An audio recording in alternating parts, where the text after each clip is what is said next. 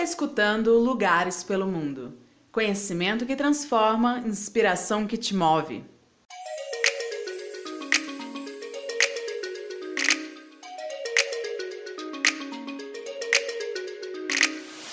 Olá, sejam muito bem-vindos a mais um podcast especial do Prêmio Impactos Positivos. Eu sou a Jade Rezende, social media da plataforma Lugares pelo Mundo, e antes da gente começar esse episódio, eu vou pedir de novo para vocês seguirem Lugares pelo Mundo nas redes sociais. Por lá, vocês podem acompanhar todas as novidades do prêmio e todo o nosso conteúdo. Se inscrevam também aqui no canal se vocês estiverem acompanhando a gente pelo YouTube, beleza? Bom, então vamos começar o nosso programa de hoje. Mais uma vez, a gente vai conhecer mais finalistas do prêmio. Hoje a gente vai conhecer os finalistas da categoria Impacto Econômico. E para conhecer esses projetos com a gente, hoje o Rangel está aqui e vai conversar um pouco com a gente. Oi, Rangel, tudo bom? Oi, Jade, tudo bem? Boa tarde. Tudo certo, boa tarde. Bom, Rangel, conta pra gente, para quem ainda não te conhece, é, de onde você é, onde você trabalha é, e por que que você, com a sua empresa, resolveram apoiar o prêmio. Legal, obrigado aí pelo convite. Para quem ainda não me conhece, meu nome é Rangel Vilas Boas, eu sou um dos fundadores e líder do Sonder, uma plataforma de turismo e entretenimento orientada para o mercado LGBT. Nós somos um dos apoiadores do, do projeto, né, do Impactos Positivos, porque faz parte do nosso DNA buscar aí parceiros e entender iniciativas que transformam né, os negócios, mas também transformam as nossas sociedades e a maneira com a qual a gente enxerga as mudanças e o dia a dia que a gente está construindo agora, nesse momento de mudança muito importante. Então, por isso que a gente faz parte e é muito legal estar aqui com vocês hoje para conhecer um pouco mais desses finalistas em uma das categorias. Bom, e para quem ainda está para quem está ouvindo esse podcast e ainda não conhece o prêmio, o Prêmio Impactos Positivos é uma iniciativa do Lugares pelo Mundo em parceria com a plataforma iFriend para dar visibilidade a projetos de vários âmbitos que causam impacto positivo no nosso país. A gente teve a primeira fase, que os projetos se inscreveram, depois a gente teve a segunda fase, em que o público escolheu os três finalistas de cada categoria. E antes de começar a próxima fase de votação para escolher o vencedor, a gente está aqui conhecendo melhor os projetos para que o público, vocês que estão ouvindo, e também os jurados possam ter um respaldo maior para votar em quem eles acham que merece esse prêmio. Então hoje vamos conhecer os finalistas da categoria Impacto Econômico. A gente está aqui então com o Paulo Machado, do Brasil Food Safaris, a Ana Elise, do Viagem pelo Rio Grande do Sul, e o Cleito, do Mercadão Internacional. Oi, gente, tudo bem com vocês? Oi, tudo Olá, bem? Olá, tudo bem? Prazer. Prazer, pessoal. Primeiramente, parabéns para vocês por terem chegado a essa fase. E a gente queria pedir, então, para essa primeira pergunta, a gente quer saber a parte mais técnica do projeto. Então, contem para gente como o projeto de vocês funciona na prática. Vamos fazer por ordem alfabética do nome dos projetos, começando então com Paulo, do Brasil Food Safaris. Vamos lá, Paulo, conta para gente então, aí de três a cinco minutinhos, como funciona o Brasil Food Safaris. Legal, Jade. A gente começou com a iniciativa de mostrar para as pessoas que têm essa vontade de conhecer lugares inusitados a possibilidade de, em pequenos grupos, que têm aquela, aquele gosto pela cozinha, não só de profissionais da área, mas também gourmands, sibaritas pelo mundo, de fazer expedições gastronômicas. Essa primeira expedição começou lá no Pantanal, aliás, aqui no Pantanal, que eu estou em Campo Grande, Mato Grosso do Sul, a nossa empresa é daqui, dessa região, e aí depois a gente foi fazendo para outras regiões do Brasil. A gente já está oito anos no mercado, fazendo justamente essa maneira de levar com que as pessoas não só tenham essa possibilidade de conhecer um lugar e entender os impactos é, que a gastronomia faz em cada localidade, entender melhor o sistema alimentar e poder trazer de volta para casa delas um pouco desse conhecimento, um pouco dessa vivência, aquela coisa que antigamente a pessoa voltava para casa e fazia a demonstração das fotos de uma viagem. Hoje, com as redes sociais, isso já não acontece. Mas hoje ela pode, por exemplo, fazer um prato, um arroz carreteiro que ela aprendeu no Food Safari do Pantanal, ou trabalhar com um peixe que ela trouxe da Amazônia, ou as comidas típicas de São João, que acontece na nossa expedição para Paraíba. E ela pode reunir um grupo de amigos, familiares e mostrar um pouco dessa vivência. E também ela acaba mostrando um pouco da vida dela, do que ela faz, socializando com os locais nas viagens que a gente faz.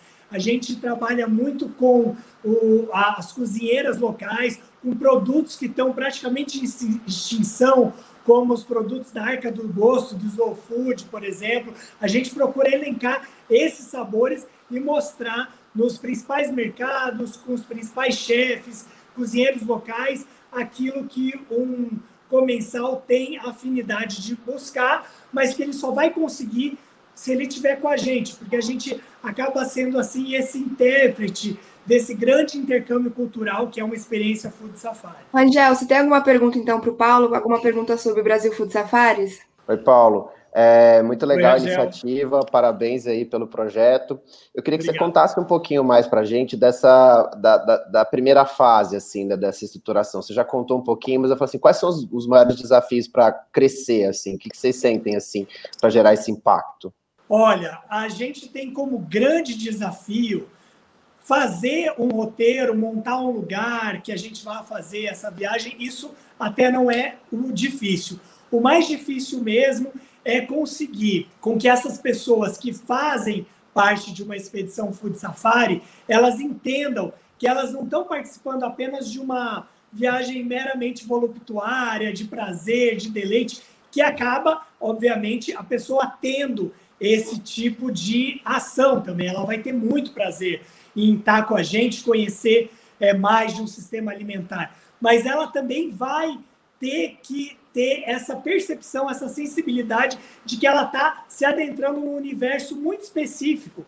Por exemplo, as fazendas que a gente visita no Pantanal são fazendas tradicionais, onde as cozinheiras, em geral, elas têm aquela cozinha que elas mesmas entendem como muito simples e que pensam, poxa, como é que alguém vai gostar disso? Ela às vezes quer ver alguma coisa mais sofisticada, enquanto que na verdade é essa a graça de uma viagem food safari.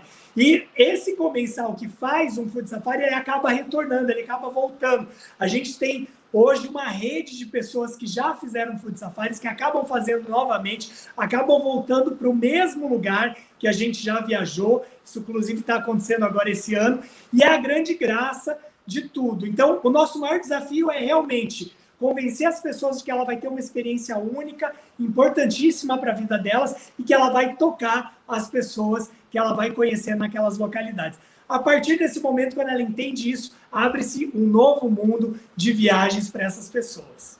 Maravilha. E Paulo, é, na prática, então, pensando na parte de financiamento, que também acho que é importante para o público entender. Vocês funcionam como uma agência, então. O consumidor, o viajante, vai até vocês e pagam para ter essa experiência que vocês têm essa expertise de levar eles para essas, essas localidades e conhecer melhor a fundo essas culinárias, é isso? Ótima pergunta, Jade. A gente começou a nossa primeira expedição com cunho educacional e assim a gente continua. Eu sou proprietário do Instituto de Pesquisas em Alimentação, Instituto Paulo Machado, aqui em Campo Grande, e eu sempre tive a vontade de ter uma escola de gastronomia. Mas eu viajo muito, eu já viajei para mais de 56 países, muitos deles levando a cozinha brasileira. As pessoas tinham vontade de viajar comigo e eu não pensava como fazer isso possível. E um belo dia, uma pessoa maravilhosa chamada Poliana Tomé, que tem uma operação de turismo, uma operadora de turismo aqui também na região, que é a Bravo Expeditions, que é especializada em turismo de nicho, de fotografia, turismo de aventura. Ela falou: Paulo, vamos fazer um turismo gastronômico, uma viagem gastronômica, aula de gastronomia no Pantanal? Eu falei: que ideia excelente. E foi assim que eu comecei a falar com pessoas que eu já conhecia. Fizemos o primeiro grupo, o segundo grupo, e a ideia deu muito certo. Hoje a gente tem a marca Brasil Food Safaris, que tem uma fusão entre duas empresas, a empresa de educação Instituto Paulo Machado e a empresa de operação de turismo, e a gente consegue viabilizar as viagens. O nosso, a nossa apresentação está num blog, um blog que semanalmente apresenta, além de receitas, nuances da gastronomia nacional, que é o www.brasilfoodsafaris.com. E lá você consegue ver as nossas próximas expedições. É assim que a gente funciona. Vamos então para o próximo. Agora, seguindo a ordem alfabética dos projetos, vamos com o Cleiton, do Mercadão Internacional. Cleiton, conta para a gente então, de três a cinco minutinhos aí, como funciona o Mercadão na prática, o que é a ideia do Mercadão. Jade, boa tarde, boa tarde. Primeiro eu quero agradecer por a gente estar participando né, desse prêmio, esse prêmio importante que a gente, a gente entende que é um prêmio muito bacana. A gente parabeniza você já, de princípio aí, pela sua iniciativa, né, de dar oportunidade da gente poder levar os nossos projetos para o Brasil e para o mundo. Né? O mercado internacional, o que, que ele é? Né? A gente está montando um mercado onde a gente está realmente dentro de um projeto que vai gerar um impacto positivo e econômico muito na nossa região. Nós não estamos só envolvidos na questão econômica, mas nós estamos envolvidos na questão cultural, né, de resgatar os nossos valores, principalmente os nossos valores mineiríssimos aqui, né? Nossos valores do queijo, da cachaça, do comércio, que é muito forte, né? Então a gente está unindo, a gente está com um espaço de entretenimento, onde a gente está unindo várias coisas. A gente está unindo a parte gastronômica, a parte de shows, eventos, a parte cultural do nosso estado, e de outros estados que nós vamos dar abertura para as pessoas exporem aqui também. E como o Mercadão mesmo disse, o nosso mercado chama Mercadão Internacional, onde nós vamos trazer também a cultura de outros países e vamos deixar para que as pessoas tenham essa experiência, né? E essa vivência, né? O, o Paulo disse aí mesmo que ele já viajou vários lugares, eu também já tive em vários lugares e gosto muito de viajar aos mercados. Então, isso me, me trouxe essa energia para a gente estar dentro desse projeto. Muito legal, muito bacana. Cleiton, é, Rangel, você tem alguma pergunta também? Tem sim, tem sim. Oi, Cleiton, tudo bem? Eu queria que vocês contassem um pouco da, dessa, vamos dizer assim, retomada, né, assim, que o Mercadão teve, né, a história. Vocês deram uma revitalizada no projeto, que trouxe uma linguagem bem bacana, né, assim. Eu acho que vocês podiam contar um pouco de como está sendo esse processo, para a gente entender e conhecer um pouco mais. Claro, claro. Então, hoje, a nossa estrutura está em torno de 400 lojas, com 420 pontos de vendas, que a gente vai ter vários quiosques espalhados. Nós temos hoje, nós colocamos um Boeing, né? A gente comprou uma carcaça de um Boeing que foi um Boeing que mais voou hoje na, dentro da América Latina, um Boeing 737-200. Ele tem uma história importantíssima na aviação brasileira, onde a gente também está resgatando esse lado da aviação brasileira num momento temático nosso, que é sobre aviação. Além disso, nós vamos ter um deck com vários tipos de restaurantes, onde a gente vai dar a maior experiência gastronômica para quem participar desse mercadão, né, do dia a dia do mercadão. E aí nós vamos ter área de shows e eventos sempre os finais de semana e sempre que a gente puder trazendo é, essa parte de feiras, eventos para dentro do mercado, proporcionando tanto para a população mineira, população aqui de Lagoa Santa, como a população que vai fazer a visita para a gente aqui. E, e hoje o que é mais importante para a gente, né, que nós estamos numa época de uma pandemia, onde hoje a gente tem a oportunidade vai dar oportunidade para mais de 1.200 empregos diretos. Então, a gente está na contramão do processo, né? As pessoas estão estão aí com dificuldade de, de emprego e a gente está dando oportunidade de emprego. Então, isso é importante no nosso negócio e dando oportunidade de negócio também para os pequenos empreendedores. Maravilha. Cleiton, deixa eu te fazer uma pergunta que eu fiquei com dúvida, no mesmo sentido que eu perguntei para o Paulo. É, a iniciativa do Mercadão é uma iniciativa privada? Como está sendo essa parte da, é, de financiamento de vocês? Era um espaço que estava parado, tá? A gente fez um, um aporte de um aluguel durante 20 anos, nós vamos explorar esse lugar. E nós estamos fazendo uma coisa assim, que estava num lugar que está todo mundo com carência desse tipo de, né, de mercado que nós vamos montar. Realmente fazer uma interatividade entre as idades, né?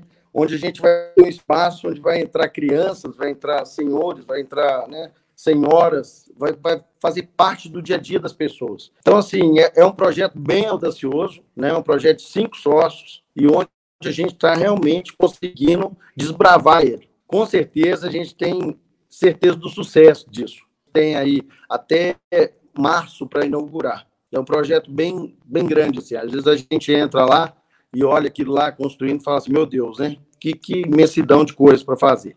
Mas a gente, com certeza, cada dia a gente põe um tijolo no lugar. Bom, para finalizar então essa primeira rodada, vamos conversar com a Annelise para ela contar para a gente o que é o projeto Viagem pelo Rio Grande do Sul. Oi, Annelise, tudo bom?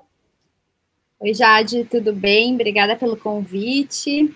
Então, é, vou contar um pouquinho como é que surgiu o Viagem. A gente chama Viagem pelo RS, né? A gente dá uma reduzida aí no nome. Então, assim, o Viagem pelo RS ele é um projeto colaborativo que surgiu no meio da pandemia. Então, é, a gente resolveu. É, fazia um mês aí que a gente estava vivendo uma pandemia, vendo vários locais do turismo do Rio Grande do Sul fechados, né, no mundo inteiro mas a gente estava vendo o sofrimento, né, de, de todo o setor, de gastronomia, de hotelaria. Então foi aí que eu e uma outra jornalista a gente teve uma, a ideia de criar esse projeto, que ele é um projeto colaborativo, e a gente convidou aí 19 influenciadores digitais para criarem uma campanha de incentivo pelo turismo do Rio Grande do Sul. Então a gente fez um vídeo totalmente colaborativo e feito de casa também. Então cada um desses 19 influenciadores é, nos entregou imagens, uh, imagens muito importantes e simbólicas de momentos de viagem no Rio Grande do Sul, né? E a gente montou um vídeo, a gente criou um texto, né? E esse texto incentivava as viagens pelo Rio Grande do Sul quando tudo passasse, né? E na verdade não é quando tudo passar, né? Porque a gente já está viajando, então é quando as coisas ficassem um pouco melhores. E dentro desse texto a gente falava aí que era preciso a gente começar a pensar mais no Rio Grande do Sul, a pensar na gastronomia do Rio Grande do Sul, no turismo, porque as pessoas estavam precisando dessa, de, desse, desse movimento de novo, né, da retomada dessa economia. Então, aí, todos os influenciadores que a gente convidou participaram, ninguém foi remunerado, né, foi uma ação totalmente colaborativa, e aí isso se transformou num, num vídeo de três a quatro minutos e a gente distribuiu esse vídeo aí por todo o Rio Grande do Sul. Então, é uma campanha que até hoje as pessoas ainda falam. Ele, esse vídeo foi visto por mais de meio milhão de pessoas, ele foi compartilhado por muitas pessoas. A hashtag hoje tem aí uma média de 3 mil uh, fotos né, cadastradas dentro da nossa hashtag.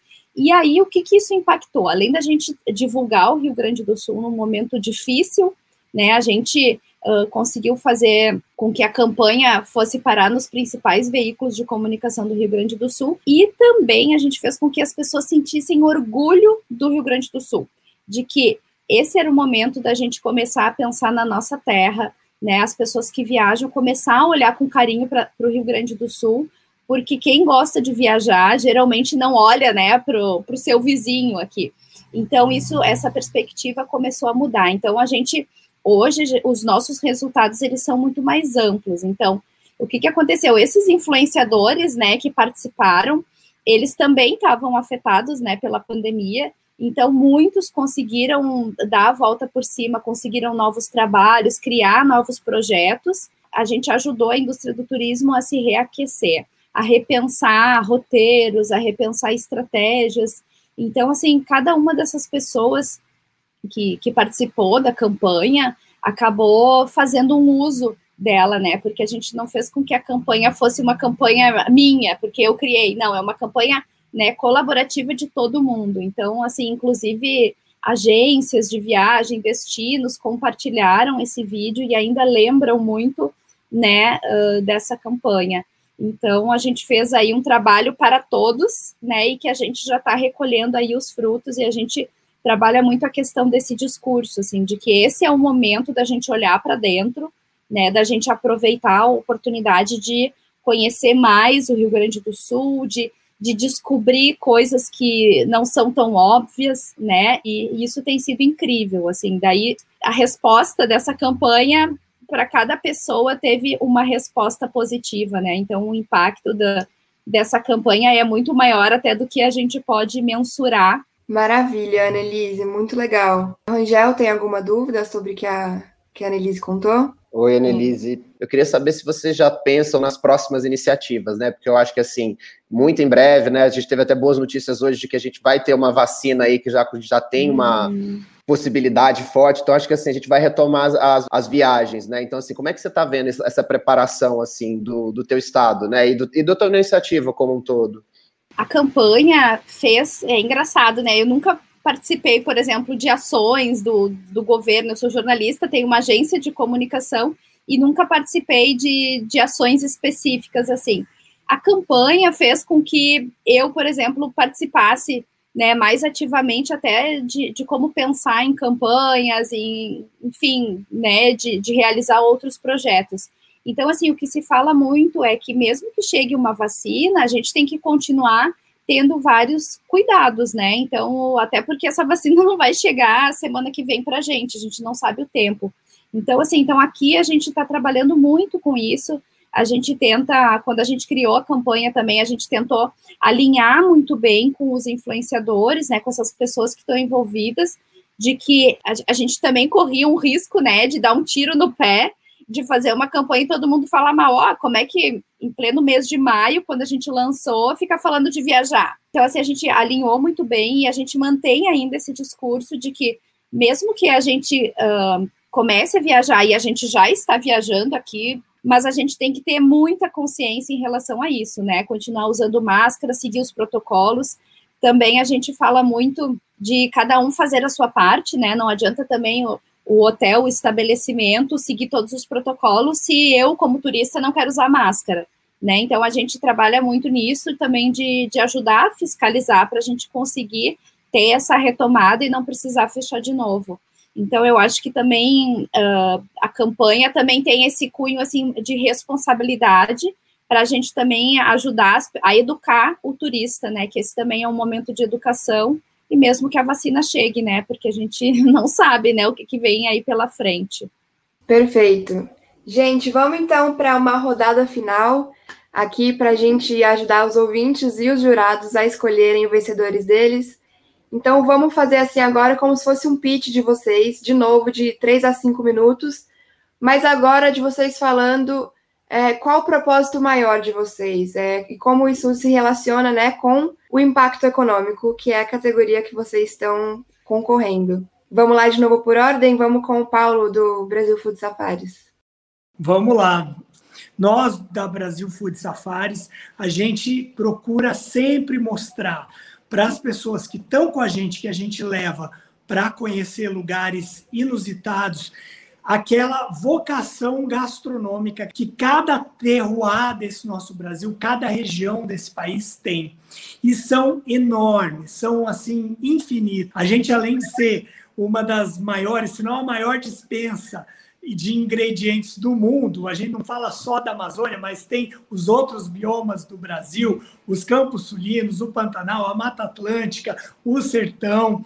Enfim, são todos lugares esses que a gente procura visitar, a gente procura entender melhor essas pessoas que estão nessas localidades e a gente quer que quem viaje com a gente possa levar de volta esse conhecimento. Quando a gente fala em safari, a palavra safari já remete à exploração, né? mas no nosso caso é justamente uma exploração metafórica entre a riqueza alimentar e o saber cultural tradicional das populações locais desse nosso país.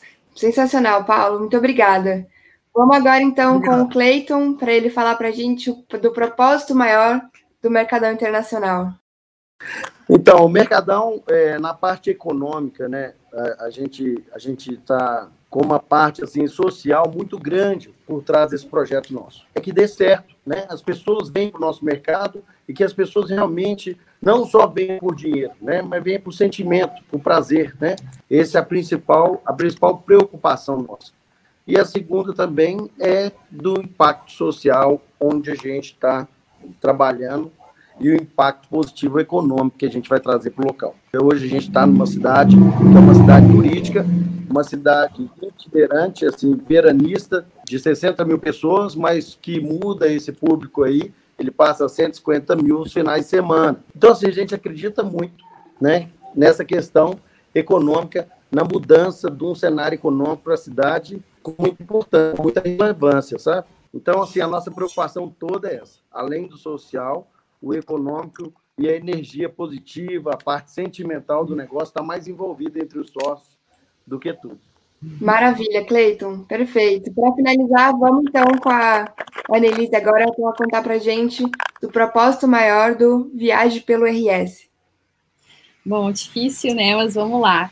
Então, assim, eu acho que o principal propósito, né, do, do Viagem pelo RS é a gente, primeiro, a gente entender que o turismo, ele não é só feito de atrativos turísticos ou de destinos, né, o, o turismo, ele é feito de pessoas e ele impacta economicamente uma dezena de, de outros setores, né, e quando a gente começa a olhar para o Rio Grande do Sul como um destino, a gente ajuda aí a fomentar uma grande cadeia né, que vai desde pequenas famílias que dependem exclusivamente do turismo até grandes e importantes destinos. Então, a campanha ela, ela realmente quer mostrar que esse é o momento da gente olhar para o Rio Grande do Sul como um destino e de ajudar o nosso estado a, a, se desenvolver, a desenvolver mais o turismo, a resgatar o que o turismo aí pode fazer. E a cadeia do turismo ela é muito ampla.